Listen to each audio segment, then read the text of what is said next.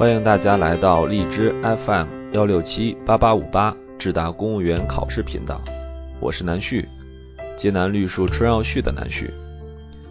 今天为大家分享的时评来自新华网评，让民众分享到深化医改的更多红利。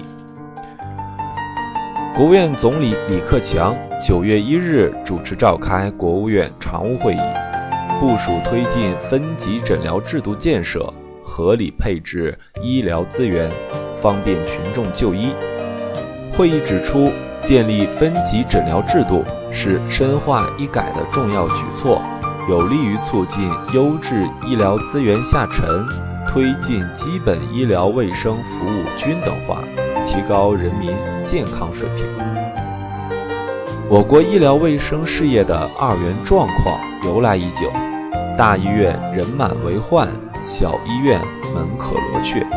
看病热衷北上广已成为司空见惯的就医现象。这不仅造成了基层医疗资源的极大浪费，也加剧了看病难、看病贵的问题。建立分级诊疗制度。让老百姓看病少跑路、少花钱，其惠民效应值得关注。分级诊疗制度是指按照疾病的轻、重、缓、急及治疗的难易程度，由不同级别和服务能力的医疗机构承担不同疾病的治疗，并按病情变化情况进行及时、便捷的双向转诊。从而建立科学有序的诊疗秩序，确保病人得到适宜治疗。主要包括基层首诊、双向转诊、急慢分治、上下联动等。分级诊疗的实质，就是要最大限度地实现社会医疗资源的集约与效能，让民众分享到深化医改的更多红利。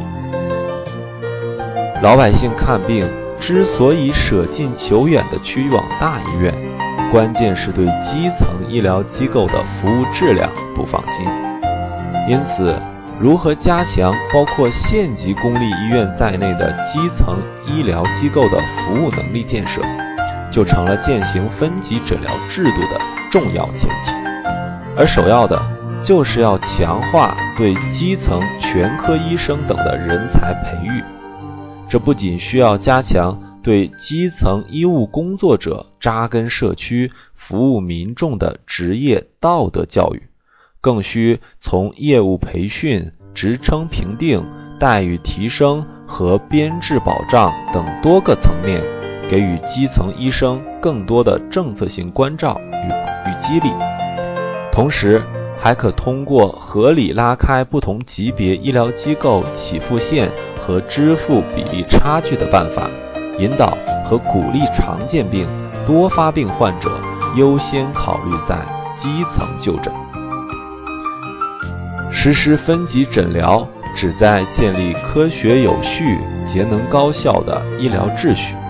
这就要求实行包括检查检验、消毒供应等在内的医疗资源的高度融合与信息共享。利弊不必要的重复与浪费，比如推进检查检验的结果互认，促进不同级别和类别医疗机构间的有序转诊等。尤其是要着力破解人们能上不能下的看病习惯，遏制大医院无序扩张、病人和好医生双上流的恶性循环，引导。和畅通慢性病、恢复期患者的向下转诊，努力构建首诊在基层、大病到医院、康复回社区的就医格局。签约服务作为近来医改试点的创新举措，备受社会关注与推崇。民众通过与基层全科医生、乡村医生的签约服务。既可接受一对一的基本治疗，还可零距离得到公共卫生及养生保健等方面的有效指导。这不仅契合了预防为主的治未病原则，让服务模式从间断的诊疗服务向连续的终身保健转变，也不失为对医疗资源的一次良性整合。签约服务更有助于构建信任、和谐的医患关系，让居民获得更简便、更快捷的优质医疗服务。期待分级诊疗的医改愿景早日照进人们的就医现实。